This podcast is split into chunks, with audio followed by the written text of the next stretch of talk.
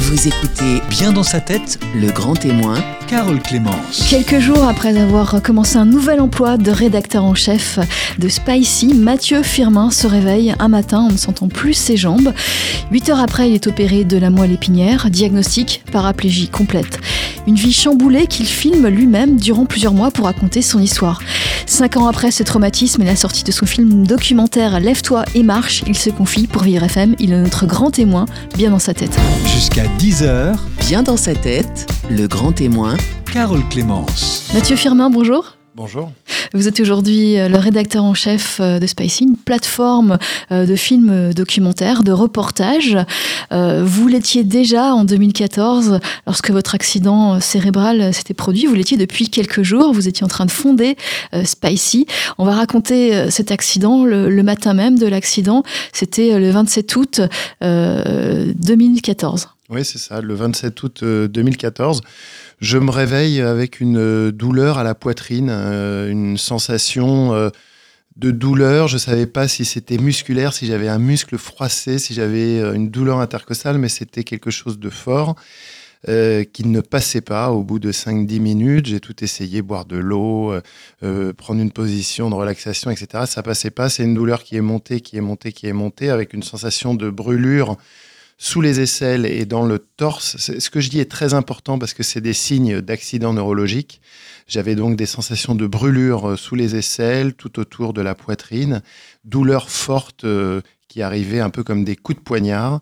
Et petit à petit, euh, mes jambes m'ont échappé. Je n'arrivais plus à me tenir debout et je n'arrivais même plus à me tenir assis, puisque c'est les abdominaux qui vous tiennent assis. Et je ne me rendais pas compte que je commençais une paraplégie, qui était en fait liée euh, à un accident vasculaire, non pas cérébral, mais un accident vasculaire extrêmement rare qui arrive une cinquantaine de fois euh, chaque année en France, qui s'appelle un hématome extramédulaire.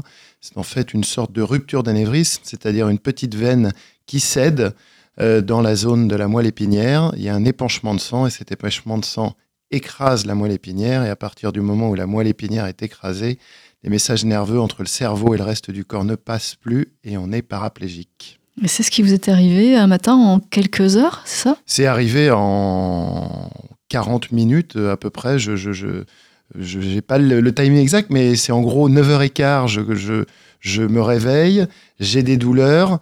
Et à 10h, j'étais euh, couché euh, dans ma chambre sans réussir à me mettre assis et à appeler les pompiers pour que pour qu'ils m'emmènent à l'hôpital. Et qu'est-ce que vous ressentiez? Vous paniquiez Qu'est-ce que vous- Non, de façon très étrange, j'étais seul avec mon fils de 3 ans et j'attendais euh, ma mère qui devait venir le garder. Et j'étais très embêté parce que ma mère n'avait pas les clés pour ouvrir euh, la, porte d'en bas, euh, ni la porte de, de, de, l'appartement. Donc j'ai été concentré sur le fait qu'il fallait que j'aille ouvrir la porte de l'appartement et que je trouve une solution pour accéder à l'interphone au moment où elle sonnera.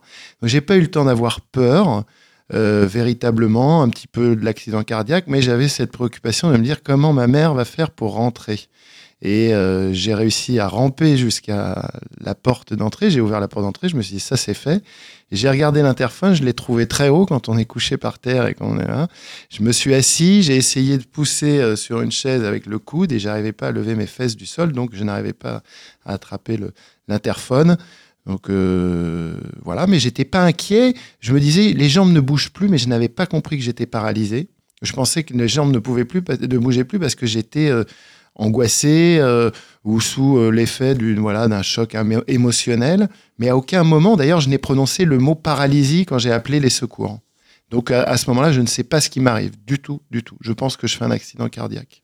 Et puis votre mère euh, parvient à rentrer, j'imagine? Oui, oui, ma mère a réussi à rentrer et on appelle à ce moment-là. Je voulais pas être seul avec les pompiers et mon fils. Donc une fois que ma mère est là, j'appelle le SAMU qui ne répond pas pendant 8 minutes. Je réessaye, le SAMU ne répond pas pendant 8 minutes. Je me dis, j'appelle les pompiers et euh, les pompiers finissent arriver après euh, tout un tas de péripéties. euh, euh, dont- que je vous épargne, mais ils arrivent et euh, en fait, euh, ils prennent ma tension, euh, 12-7, euh, mon cœur bat à 55 et j'ai les pupilles parfaitement euh, bien. Donc ils me disent, il n'y a aucun signe de détresse vitale. on vous emmène pas à l'hôpital. J'ai dit comment ça, vous m'emmenez pas à l'hôpital? Je suis par terre, je, je ne bouge plus, j'arrive plus à bouger. euh, non, vous appelez le médecin régulateur, je veux lui parler. J'ai mis 10 minutes à les convaincre et 10 minutes à convaincre le médecin régulateur qu'il fallait m'emmener à l'hôpital parce que je sentais qu'il y avait quelque chose de pas normal, mais je ne savais pas quoi. Et, et c'est- votre état ne, euh, ne convaincrait pas les, les- les pompiers, ça, ça Non, alors je, pas, je, mais- leur, je leur en veux pas, mais euh, c'est c'est, euh, finalement, je suis assez surpris et c'est pour ça que c'est important de faire de, de l'éducation aux signes de détresse neurologique. C'est que euh, eux n'avaient pas compris, mais parce que j'employais les mauvais mots, que j'étais en détresse neurologique. Donc eux euh, disaient. Ben non, vous n'avez rien. Et puis moi, j'avais mal. Je, pensais qu'être assis, c'était mieux, mais je me tenais pas assis. Donc, je leur demandais de me, me tenir assis. Ça les agaçait, etc. Ça a été une lutte. Ils ont fini par m'envoyer à l'hôpital. Heureusement, l'hôpital le plus proche, c'était Lariboisière, qui est l'un des meilleurs centres en neurologie. Je ne savais pas du tout. Euh, Moi, j'ai eu peur d'arriver à Lariboisière parce que, avec tout le respect que j'ai pour cet hôpital, j'avais l'image des urgences où c'était un peu la cour des miracles. Et c'était en effet la cour des miracles quand je suis arrivé. Je suis arrivé en bobologie. On m'a mis dans un box avec euh, quelqu'un qui était en sang et cinq policiers autour qui essayaient de le maîtriser. Et j'ai attendu là euh, deux heures avant d'être pris en charge par un interne euh, qui s'est rendu compte au bout de quelques minutes, enfin au bout d'un certain temps, que c'était neurologique, mais qui comprenait pas ce qui se passait parce que je n'avais pas eu de choc. Euh, et je vais même vous raconter quelque chose de très intime, mais qui a déclenché un, un diagnostic, c'est que je ne sentais plus à ce moment-là mes jambes, je ne sentais plus ma poitrine, plus rien du tout, je ne bougeais plus rien. Et euh, j'ai senti que j'avais une érection. Et j'ai dit à l'interne, Madame, c'est bizarre, j'ai une érection. Ça a fait tilt. Euh, elle m'a ausculté. Et, euh, euh, à ce moment-là, euh, elle a compris euh, que c'était neurologique. Pourquoi? Parce que c'était un des réflexes euh, classiques neurologiques. Quand la moelle épinière est compressée, il y a des réflexes euh, érectiles chez l'homme.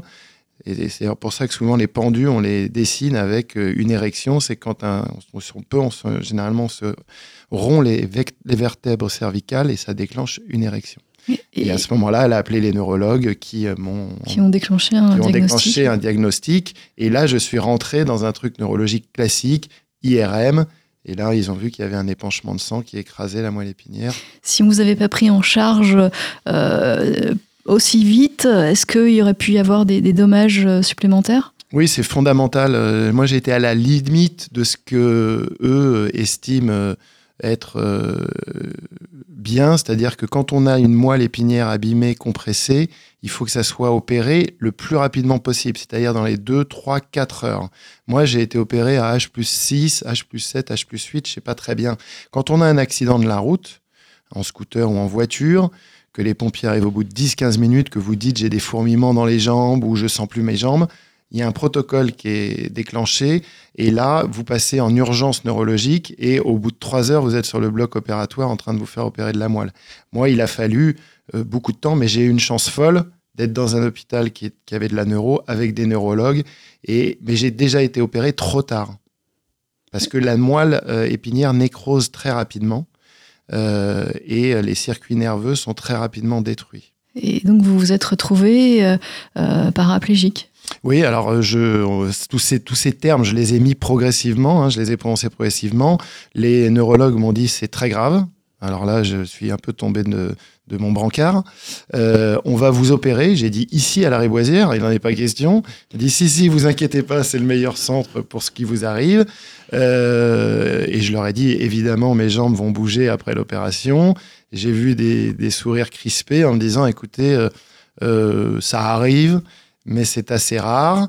Euh, vous rentrez dans un processus très long. Pour l'instant, il faut vous opérer. On n'a plus le temps de discuter. Là, on est à la minute près, et vous comprendrez après l'opération euh, tout le, tout le chemin que vous allez devoir parcourir pour peut-être remarcher un jour. Donc dès le départ, euh, il n'y avait pas de certitude si vous alliez remarcher ou pas. C'était assez incertain. En tout cas, on vous opère. Ça dure euh, 8 heures. Non, ça dure, euh, non, ça dure moins que ça. Ça dure euh, 4 heures, je crois à peu près. C'est une opération qui s'appelle une laminectomie. Ils, ils- ils décompressent la moelle épinière, c'est-à-dire qu'ils vont chercher une opération délicate parce qu'ils Oui. s'approchent de la moelle épinière. En fait, ils cassent un certain nombre de vertèbres, ils accèdent à la moelle épinière, ils grattent euh, ce qui écrase la moelle épinière. En l'occurrence, moi, c'était un hématome sanguin. Et euh, il vous ensuite reconduit normalement en salle de réveil. Et là, après, on attend de voir quels sont les dommages sur la moelle épinière et les seuls signes. C'est les signes cliniques, c'est-à-dire est-ce que petit à petit vous retrouvez de la, sens- la sensation de la mobilité, etc.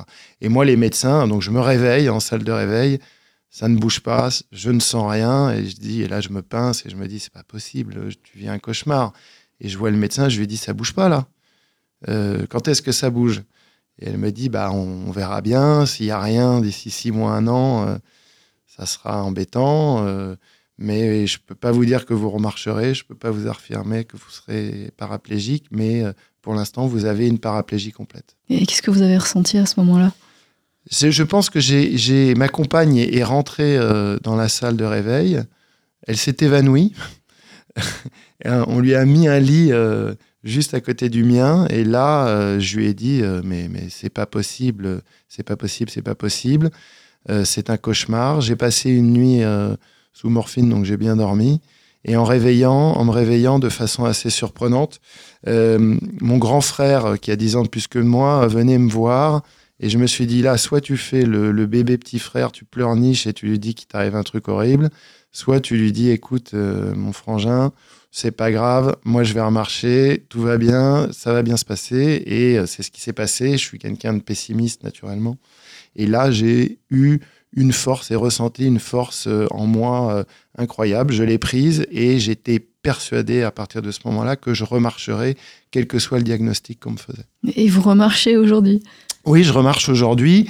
Ça, alors j'ai une boiterie en fonction de mon état de fatigue, de du froid, des conditions climatiques. J'ai une boiterie euh, plus ou moins forte. Et les médecins qui m'ont suivi pendant les un an et demi de rééducation euh, n'auraient jamais imaginé que j'arrive à un tel niveau de, de, marche. Ils pensaient que, au bout d'un moment, ils ont compris que j'étais déterminé. Euh, moi, je leur disais, je vais remarcher, je vais recourir. Ils levaient les yeux au ciel. Le médecin qui m'a suivi, qui est une formidable euh, médecin, le docteur Reich. Elle levait les, les yeux au ciel, je l'agaçais, c'est-à-dire mon, mon, mon enthousiasme et mon envie de griller les étapes, ça la rendait folle. Et euh, elle a reconnu au bout de deux ans qu'elle n'aurait pas misé un copec sur la façon dont je marche aujourd'hui. Elle y croyait pas du tout. Elle croyait, elle me disait, je vous voyais marcher avec un appareillage, une canne, un déambulateur, un truc, euh, éventuellement, mais pas recourir comme je peux le faire aujourd'hui. Et votre histoire, vous la racontez dans un film, un film que vous avez tourné euh, dès les débuts. On va en parler sur Vivre FM. Vous êtes notre grand témoin, mais dans sa tête, Mathieu Firmin. Jusqu'à 10h, Bien dans sa tête, le grand témoin, Carole Clémence. Notre grand témoin aujourd'hui sur Vivre FM, notre grand témoin, mais dans sa tête, se nomme Mathieu Firmin. Il est rédacteur en chef de Spicy, une plateforme de films documentaires, de reportages. Il a vécu euh, un drame en 2014. Il, a, il s'est retrouvé, il s'est réveillé un, jour euh, paraplégique. Il a fait un accident euh, vasculaire. Il nous a expliqué comment ça s'était passé. Il a été opéré à l'hôpital euh, Lariboisière, qui est spécialiste des troubles neurologiques. Il a été opéré, il s'est réveillé. Il ne pouvait, il ne sentait plus ses jambes. On lui a annoncé un diagnostic pessimiste. Il ne pourrait peut-être pas remarcher. Et aujourd'hui, eh bien, cinq ans après, il remarche, même s'il boite, il arrive à, remarcher. Alors, je voulais qu'on revienne au, au deuxième jour, euh, le jour après l'opération, après l'accident. Vous avez décidé de filmer ce que vous viviez. Pourquoi? Il n'y a pas de pourquoi, c'est un réflexe pavlovien euh, de journaliste, c'est-à-dire que moi, dès que je vois un truc, je filme. Mais là, Bon, bah, c'était vous. Là, il se passait un truc, j'ai pas l'habitude de me mettre devant la caméra, mais j'ai pris mon téléphone portable. Euh, je pense qu'il y a un mélange de bon dans un lit d'hôpital quand on peut pas bouger on n'a pas grand chose à faire. Donc euh, il y avait un côté et je pense qu'il y avait un mélange de ok tiens il faut que je fasse un truc.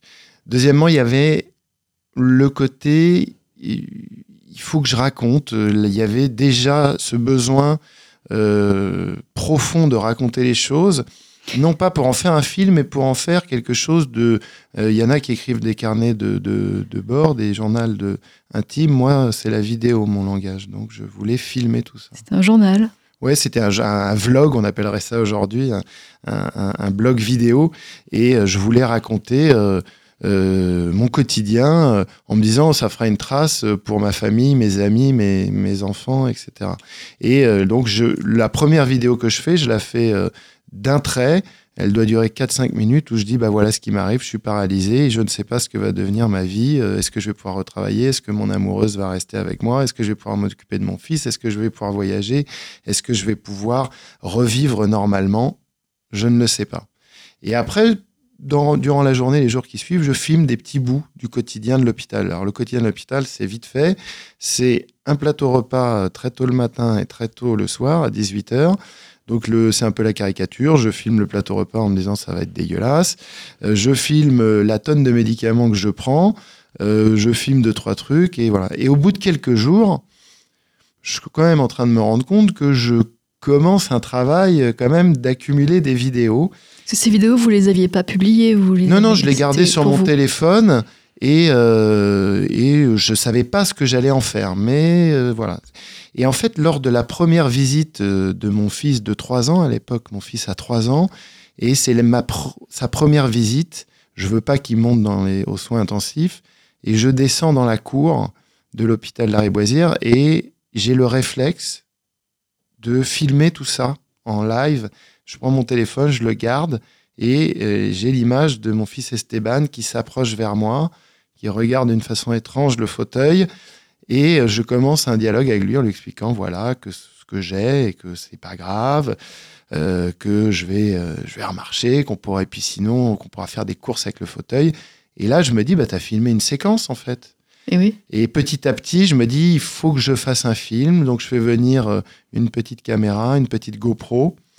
Et le moment où vraiment se décide euh, le film, c'est quand je suis transféré dix jours plus tard à l'hôpital de Garches, qui est un hôpital spécialisé dans la prise en charge des blessés de la moelle épinière, où j'arrive dans un couloir où il y a euh, quatre euh, joyeux lurons en fauteuil, en train de se marrer, en train de faire les 400 coups. Je passe 24 heures avec eux où je rigole, où euh, c'est passionnant et je me dis, bon, il faut que je raconte notre quotidien. Et là, je fais venir une caméra un peu plus sophistiquée et je décide de faire le film. Puisque vous, vous êtes réalisateur de base, et donc vous savez filmer, vous aviez une caméra professionnelle, donc au bout de ces Mhm. quelques jours, et vous avez vous vous êtes filmé vous-même et vous avez filmé les autres. Voilà, c'était à la fois un regard sur ce qui m'arrivait, donc il y avait un mélange. euh, euh, donc le film s'appelle Lève-toi et marche. Euh, vous pouvez le voir donc sur Spicy, spic2e.com. Et euh, c'est un, à la fois euh, le fil rouge, c'est ma rémission, en tout cas mon, mon parcours euh, jusqu'à ce que je remarche, un an de rééducation, et le quotidien que je partage à l'hôpital avec quatre patients paraplégiques ou tétraplégiques qui sont devenus des amis et avec qui on parle de handicap euh, de façon différente. On raconte le handicap derrière le fauteuil roulant et à l'intérieur de l'hô- de l'hôpital, ce qui n'avait été jamais fait. Ce film, on m'a interdit de le faire. C'est euh, euh, à l'époque l'APHP, c'est-à-dire l'autorité qui, qui euh, administre les hôpitaux de Paris. Euh, je leur ai demandé l'autorisation de tourner. Ils n'ont pas voulu le faire. Ils n'ont pas souhaité me donner l'autorisation. Ils avaient peur de plein de choses, beaucoup de leur ombre. Et euh, je l'ai quand même fait grâce à la kiné qui a accepté qu'on tourne chaque matin. Elle a dit, toi, je te laisse tourner tes séances avec moi. Et puis après, dans le couloir, je me débrouillais, je, je racontais notre quotidien pour parler de handicap autrement et, et euh, pour raconter l'histoire de, de mes amis. Et la kiné n'a pas eu de soucis par la suite? Non, pas du tout. En plus, non, j'avais, le- il y a un plateau technique, ce qu'on appelle, et la, la chef du plateau technique avait donné l'autorisation euh, officieuse de me laisser filmer euh, mes séances de rééducation dans un coin où on voyait personne d'autre. Et le soir, euh, enfin l'après-midi, quand je rentrais dans les couloirs et dans ma chambre, bah, je faisais ce que je voulais. Je me suis aperçu rapidement que je pouvais tourner sans. Mais dès qu'il y avait un infirmier qui n'était pas au courant, ou une cadre de santé, ou un médecin, Il fallait cacher. cacher la caméra. Et au bout de d'un an et demi, le film était fini, il était monté, et je l'ai envoyé à la PHP, euh, et, et ils ont mis euh, six mois à me donner l'autorisation pour le diffuser. Ils voulaient pas. Le film euh, n'est en rien euh, négatif sur l'institution. Il raconte une histoire euh, qui est à mon avis assez unique, positive. Positif. euh, et qui raconte le handicap différemment, sans tabou, sans pathos non plus. Et ils ont mis six mois, je me suis battu presque autant que pour remarcher, pour pouvoir faire ce film. Je l'ai jamais raconté, je le raconte aujourd'hui parce que ça fait cinq ans et je pense qu'il faut quand même que ça se sache. Et pourquoi Pourquoi il y avait ce, ce blocage euh, Puisqu'ils l'ont vu ce film, ils ont vu qu'il y avait pas de, ça portait pas atteinte à leur image? Bah, euh, je pense qu'ils ont très peur aujourd'hui euh, que euh, tout le monde fasse comme moi et tout le monde se mette à filmer avec aujourd'hui, voilà. C'est possible aujourd'hui. Avec son téléphone, on fait ce qu'on veut. Donc, ils avaient peur de créer un précédent. Ils avaient peur euh, euh, il y ait des fixettes sur ah, à l'hôpital de Garches, les peintures sont pas bien, il y a des trous partout. Euh, ils avaient peut-être peur aussi que certains kinés euh, avec moi fassent des gestes pas conventionnels. Il y avait une peur administrative. C'est vrai qu'après, on peut tout critiquer, effectivement. Oui, après, euh, on peut me... Voilà, donc ils avaient peur qu'il y ait des patients qui se reconnaissent, etc. Je peux comprendre leurs angoisses. Simplement, il n'y a pas eu de discussion possible. Et c'était ça qui, qui était difficile, c'est que je n'ai pas pu négocier, en fait. Et même au moment du film, j'ai dû employer la méthode forte en disant, bah écoutez, euh, je, je- je vais dénoncer euh, sur, euh, dans les médias le fait qu'il y a un film très positif sur le handicap qui est censuré par la PHP. Et ça a déclenché l'autorisation de le diffuser. Vous n'auriez pas pu le diffuser s'ils avaient été contre? Je l'aurais fait quand même. euh, j'aurais flouté toutes les personnes qui souhaitaient pas être filmées et je vois pas comment j'aurais été attaquable. Mais c'était surtout dommage d'en arriver là parce que je suis sûr que c'est un film utile pour le grand public pour découvrir le handicap autrement et utile, et ça je l'ai su par la suite, utile euh, pour les infirmières, pour les aides-soignants et même les médecins qui ont découvert eux-mêmes le handicap de façon différente. Et quand je le projette dans des écoles d'infirmières euh, ou d'infirmiers, euh, elles, ils me disent, mais on en apprend autant que sur un cours sur comment poser une perfusion. Parce que euh, le quotidien d'un patient, la réalité d'un patient psychologique, médical, sentimental, on l'apprend pas à l'école. On l'apprend sur le terrain. Effectivement, donc un, un film utile à tous à, à découvrir.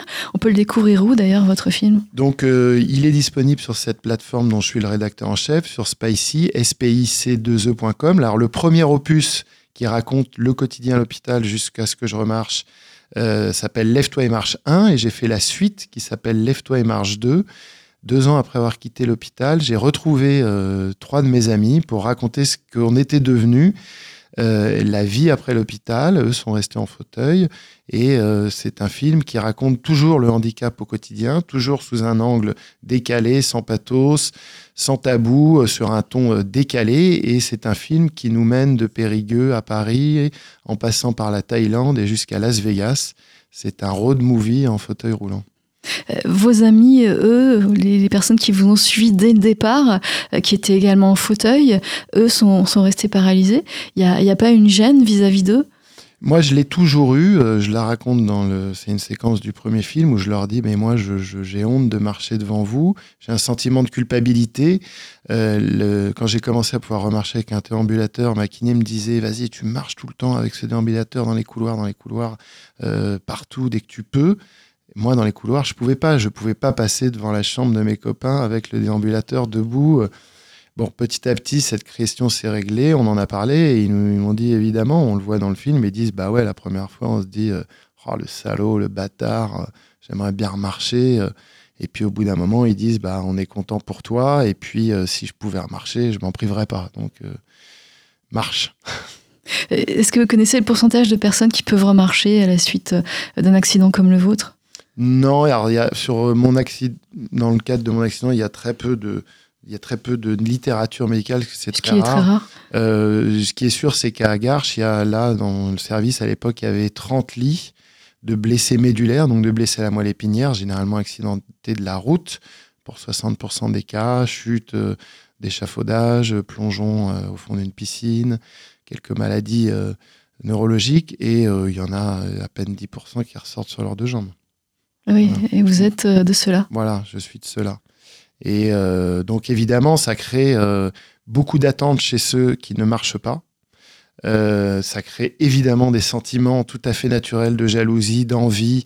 Et moi, je pense qu'il y a des gens qui, tout à fait naturellement, n'ont pas envie de me voir, n'ont pas envie de me parler, parce que je remarche. Et puis il y en a d'autres qui, pour qui ça crée un, un espoir. Alors parfois, c'est des faux espoirs.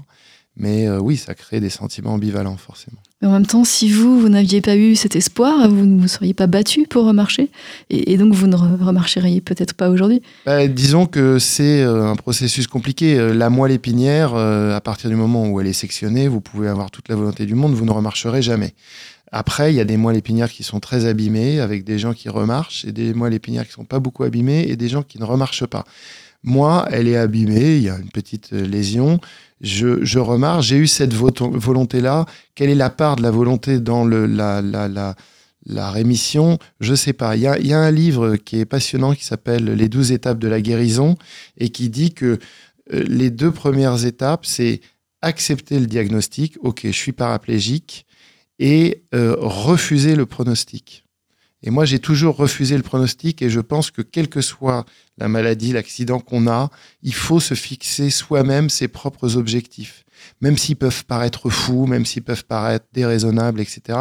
C'est très important de se fixer un objectif et, et même s'il va à l'encontre des médecins, des statistiques, etc. C'est-à-dire que mentalement, il faut se placer dans un processus de guérison euh, sinon, euh, c'est pas la clé de tout, mais en tout cas, je pense que c'est nécessaire. C'est indispensable. Quelque chose qui peut être quelque chose de mystérieux aussi. Hein. Là, dessus les médecins, ils sont pas bons, ils aiment pas qu'on leur dise ce genre de choses. Merci euh, euh, Mathieu Firmin. Vous restez avec nous, vous êtes notre grand témoin, mais dans sa tête, vous avez eu beaucoup de chance après un accident vasculaire. Vous êtes, vous, vous êtes réveillé paraplégique complet. Hein, vous ne pouviez plus euh, marcher, vous ne pouviez plus sentir euh, vos jambes. Vous avez suivi une rééducation euh, d'un an et demi et, aujourd'hui vous marchez. Alors vous boitez, mais vous marchez. Vous avez réussi votre rééducation. on continue avec vous, Mathieu Firmin. Vous êtes notre grand témoin. Bien dans sa tête aujourd'hui sur Vivre FM. Jusqu'à 10h. Bien dans sa tête. Le grand témoin. Carole Clémence. Mathieu Firmin, notre grand témoin aujourd'hui sur Vivre FM. Bien dans sa tête. Il a vécu un traumatisme en 2014 après un accident vasculaire. Il se retrouvait euh, paralysé, il ne pouvait plus sentir ses jambes.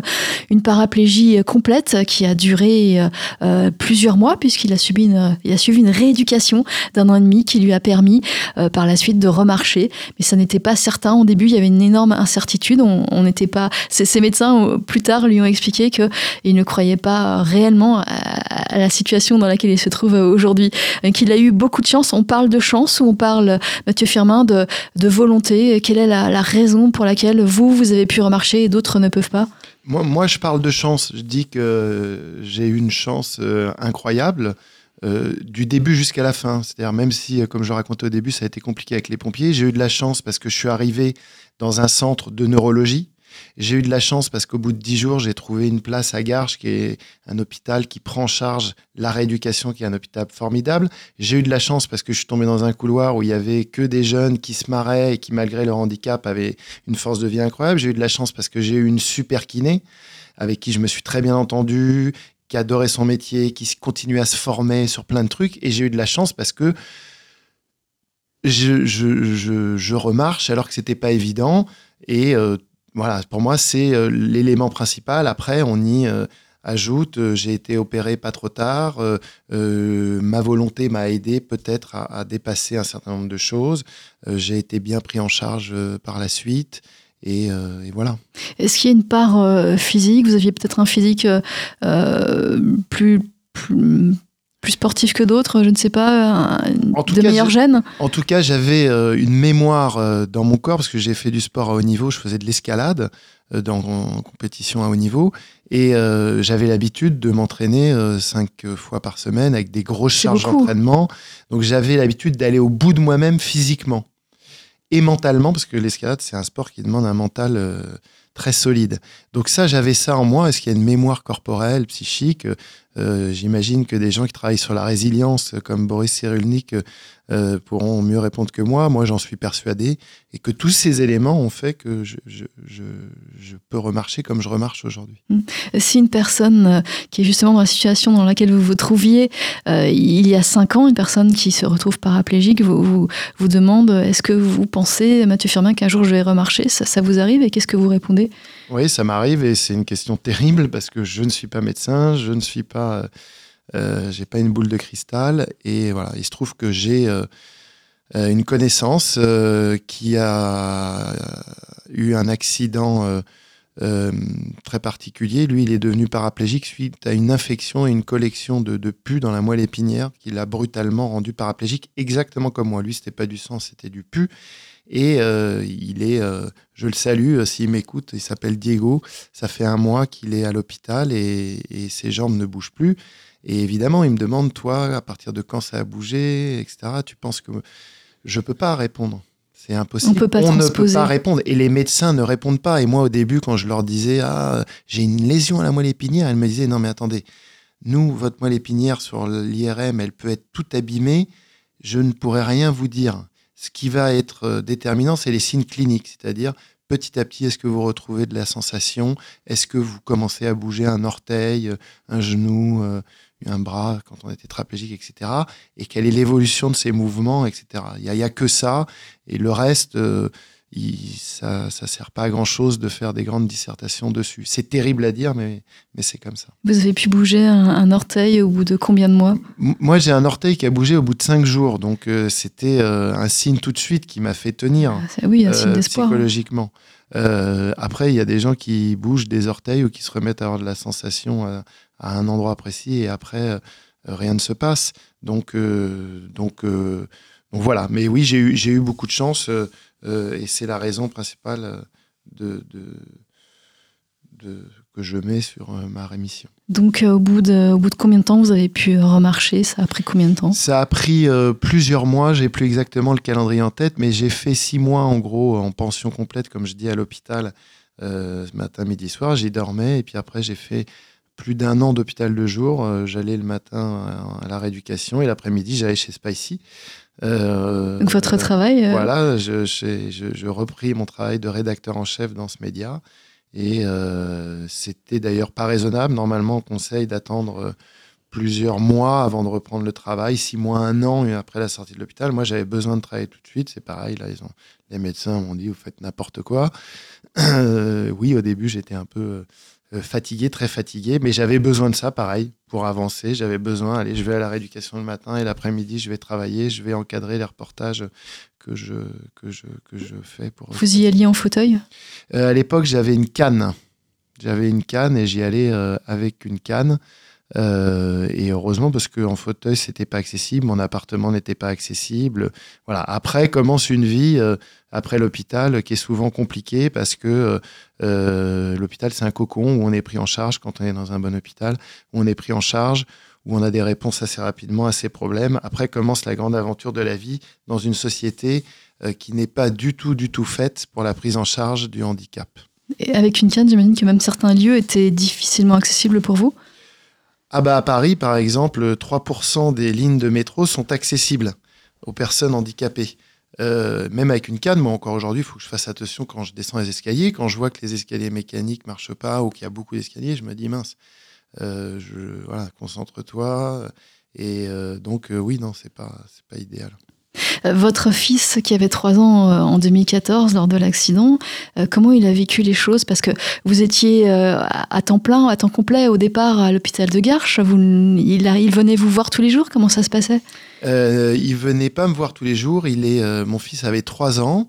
Euh, au départ, il avait peur du fauteuil. Je le raconte dans le film. On le voit dans le film. Au début, il le regarde de loin, il s'approche pas, voire il râle un peu. Et petit à petit, ça devient un jeu. Il me pousse, euh, on fait des courses, il rigole. Et puis, ça, il, il, a l'habitude de, de, me voir. Il venait me voir le dimanche euh, à l'hôpital. Je ne voyais pas de la semaine, c'était très dur, ça. C'était une de mes grandes angoisses, de perdre ma, ma position, mon rôle de père puisque je pouvais plus m'occuper de mon fils, je pouvais plus le porter, je pouvais plus, euh, j'étais plus avec lui au quotidien alors qu'il commençait euh, son cycle de maternelle. Euh, c'était. Mais vous n'avez pas été remplacé donc. Non, j'ai pas été. cette crainte Bah au début, je me suis dit il va, il va se détacher et puis je vais pas être un père euh, normal puisque je vais être en situation de handicap et c'est d'ailleurs un drame, c'est que aujourd'hui, euh, moi je le pensais et beaucoup de gens pensent qu'une personne en situation de handicap n'est pas une personne normale et une personne fragilisée et à part alors que non, euh, toute personne en situation de handicap est une personne tout à fait normale, elle a juste une singularité Bien sûr. qui l'empêche pas d'être une femme, qui l'empêche pas d'être un père, qui l'empêche pas d'être une mère, qui l'empêche pas. Et de travailler comme rédacteur en chef de Spicy, par exemple, comme vous avez continué à le faire. Ouais, mais ça j'ai de la chance parce que euh, en France, euh, quand on est en situation de handicap, on a deux fois plus de chances d'être au chômage. Et moi, j'ai des employeurs qui m'ont attendu déjà. Ils ont quand même attendu six mois. Alors, on travaille un peu à distance, mais je ne pouvais pas grand faire grand-chose. Et puis, ils ont accepté de travailler avec quelqu'un qui était plus fatigué, qui avait euh, tous les matins allé à l'hôpital, qui avait beaucoup d'examens, qui avait des journées d'absence, euh, voilà, et qui n'était euh, pas aussi mobile. Et euh, dans Surtout les- que c'était la création, c'était les tout débuts de Spicy. Euh, vous étiez rédacteur en chef depuis quelques jours lorsque l'accident est arrivé. Vous avez dû vous absenter euh, six mois, je crois, Ouais. et, et vous êtes revenu après. On a gardé votre poste. Mhm. Ça, c'est parce que j'imagine que vous appréciez. Bah, parce que Antoine Robin, qui est le fondateur de Spicy, est quelqu'un de, de formidable, et parce que euh, Jean-Bernard Schmitt, son, son associé, est aussi quelqu'un de formidable. Donc ça a été possible. Et, euh, et par la suite, ça a été aussi possible que je continue à travailler alors que je, je dois m'absenter régulièrement pour des, pour des, des soins. Pour, euh, donc je suis pas euh, toujours à 100%. Et, et ça, ça fait partie des grands enjeux aujourd'hui de l'inclusion des personnes handicapées dans l'entreprise il y a l'accessibilité, mais il y a aussi euh, euh, la compréhension d'un d'un patron de OK, je suis avec une personne en situation de handicap, je vais la considérer comme une personne tout à fait normale, mais euh, je vais m'adapter à un certain nombre de choses, je vais adapter son poste de travail, je vais adapter euh, ses horaires s'il le faut, euh, etc., sans me dire oh là là, perte de productivité. Non, c'est un gain de productivité d'avoir une personne en situation de handicap. Oui, il faut voir les choses comme ça. Ça apporte énormément de choses. Votre film Lève-toi et marche, qui raconte votre histoire depuis le deuxième jour de votre accident. Vous vous êtes filmé euh, vous-même, d'abord avec votre téléphone portable, votre smartphone, puis avec une caméra euh, professionnelle. Euh, votre film, est-ce que vous avez été conduit à, mettre en scène des, scènes justement pour pouvoir raconter les choses? Comment ça se passe? Non, la, plupart des scènes que j'ai filmées, je les ai filmées sur le vif. Euh, Il y a juste, euh, au moment, on, on faisait régulièrement des courses de fauteuils euh, roulants. Et ça, la première fois qu'on l'a faite, je tournais pas. Et on l'avait faite dans les couloirs. Et je me suis dit, t'es bête, t'as pas filmé, vraiment.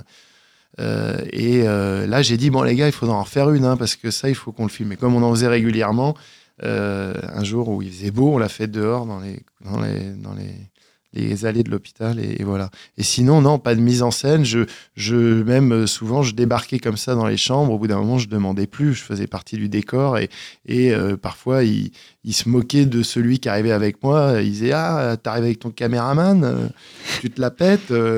voilà, et non, ça c'est justement, c'était pour ça faire un film dans ces conditions, un documentaire dans ces conditions, c'est exceptionnel. C'est que j'ai, j'avais pas à me justifier d'être là et j'avais pas à me justifier de.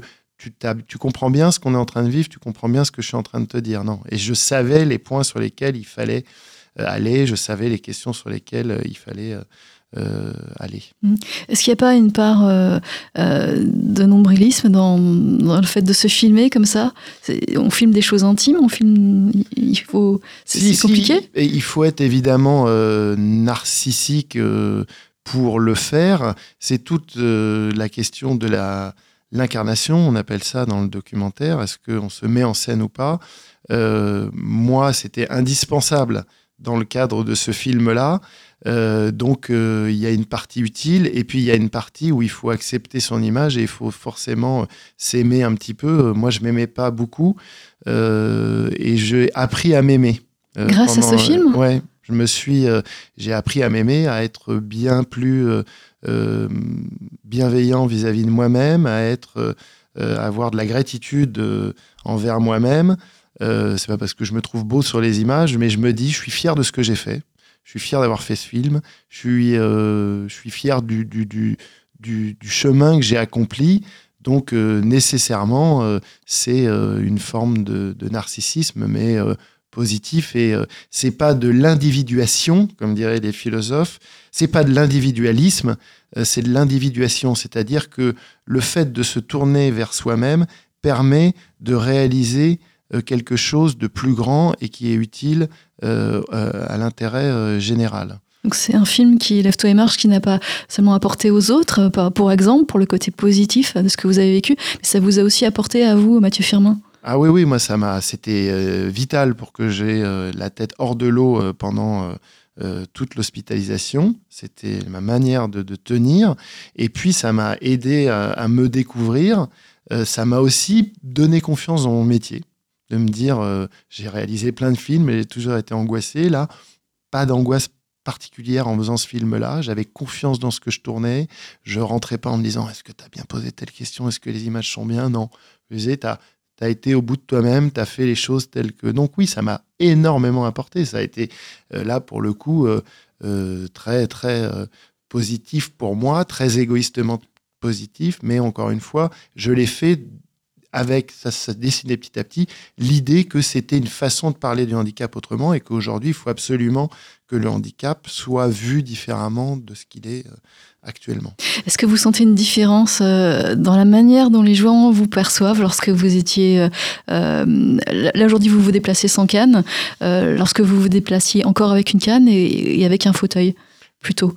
Oui, alors évidemment que les gens, euh, alors ça souvent ça me gêne, c'est que les gens euh, me voient un peu comme quelqu'un d'extraordinaire, euh, alors que c'est pas le cas. Je le dis et en toute modestie, vraiment, tout le monde a au fond de soi une force pour dépasser des épreuves. C'est un discours un peu bien pensant, mais c'est la réalité. Euh, oui, les gens me voient différemment, ils me voient différemment aussi euh, d'un point de vue du caractère. Et par contre, il y a des gens qui n'ont pas l'habitude de me voir et qui me voit boiter, il me dit bah, Qu'est-ce que tu as ce matin? Tu boites? Qui connaissent pas mon histoire. Il me dit Mais tu t'es fait mal ce week-end Je leur dis Non, non, je te raconterai, c'est trop long à raconter. Mais il y a aussi des gens qui découvrent mon handicap alors que parfois il passe totalement inaperçu. Donc là, c'est positif, mais est-ce que des gens qui ne vous connaissaient pas, par votre seule apparence, par votre seul handicap, vous avez senti une différence dans la façon dont les gens euh, réagissent? Une discrimination je... Ah non, une discrimination absolument pas. Après, euh, le handicap, et c'est ce que je montre dans le film, c'est pas que le fauteuil roulant. Moi, par exemple, ma vessie ne fonctionne plus euh, parce que c'est contrôlé par le système euh, neurocentral et les mystères ont fait que bah, moi, ma vessie ne fonctionne pas. Enfin, c'est normal qu'elle ne fonctionne pas, mais elle aurait pu refonctionner. C'est pas le cas. Je fais partie des 5% des gens qui récupèrent euh, beaucoup et qui n'ont pas une vessie qui fonctionne. J'ai euh, des spasmes nerveux, euh, j'ai une sexualité très abîmée. Évidemment, ça, ça se voit pas. Quand j'en parle aux gens, j'ai, je prends pas tellement de filtres. Donc, je pense qu'il y a des gens qui se disent pourquoi ils me balancent tout ça dans la gueule? J'ai pas envie de savoir. donc, peut-être qu'il y a des gens qui se disent voilà, oh il m'embête un peu à me parler de tout ça. Discriminer, non, pas du tout, du tout, du tout. Parfois, trop héroïfié. Enfin, il y a des gens qui me disent c'est dingue ce ouais. que tu as fait, etc. Et, et non, et c'est ce qui est gênant aujourd'hui dans le handicap, dans la façon dont on représente le handicap. Soit c'est du misérabilisme, soit c'est de l'héroïsme. Et entre les deux, il n'y a rien. Alors et vous, les... vous êtes entre les deux? Et moi, je suis entre les deux, comme la plupart des gens qui sont en situation de handicap. C'est des gens tout à fait normaux, tout à fait euh, euh, comme les autres, et encore une fois, qui ont une singularité qui ils ont des problèmes qui sont différents des autres. Et je les minore pas ces problèmes-là, mais euh, voilà. Alors Mathieu Firmin, on arrive au terme de cette émission. On va rappeler où voir votre documentaire, votre film documentaire Lève-toi et marche. Donc Lève-toi et marche se voit sur euh, Spicy, spic2e.com, qui est une plateforme de reportage et de documentaire. Merci Mathieu Firmin, vous étiez notre grand témoin, mais dans sa tête aujourd'hui sur Vivre FM.